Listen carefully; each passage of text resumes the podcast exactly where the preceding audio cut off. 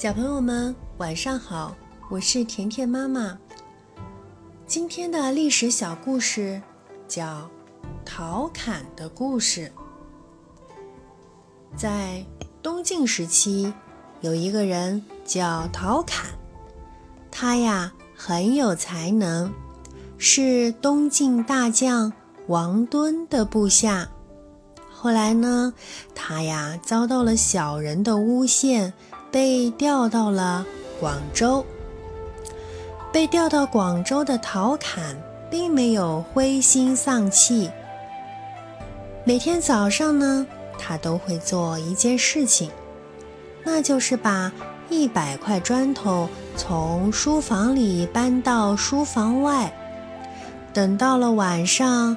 他又会把这一百块砖头搬回书房。大家看到啦，都感到非常奇怪，好奇地问他为什么要这样做。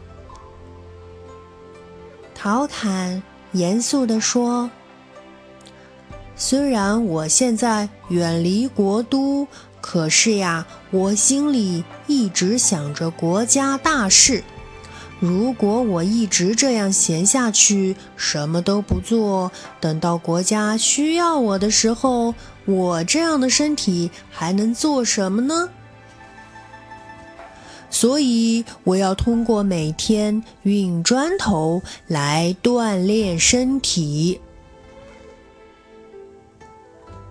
后来，王敦起兵造反，被镇压了下去。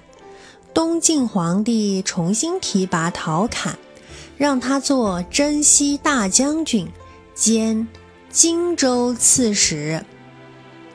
荆州的百姓听说陶侃回来，都高兴地站在街道两旁欢迎。虽然被提升为大官，但陶侃还是像从前那样小心谨慎、认认真真的。做自己的工作。荆州衙门里大大小小的事情，他都会亲自过问，从不放松。陶侃常常对身边的人说：“大禹这么智慧的仙人，都会珍惜时间，像我们这种普通人，论智慧和能力，都比。”大禹差好多倍，所以呀，我们更应该珍惜时间，做自己该做的事情，不能贪图一时的享受。还有一次呀，陶侃到野外去考察，看到一个人随手摘了一把没有成熟的稻谷，拿在手里玩。陶侃叫住他问。你摘这把稻穗打算做什么呢？那个人不好意思地说，并没有什么特别的用处，只是随手玩的。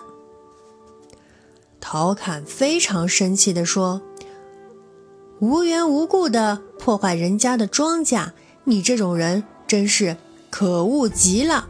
看我不教训教训你！”说完，陶侃。就命令人把那个人绑起来，狠狠地鞭打了一顿，才把他放了。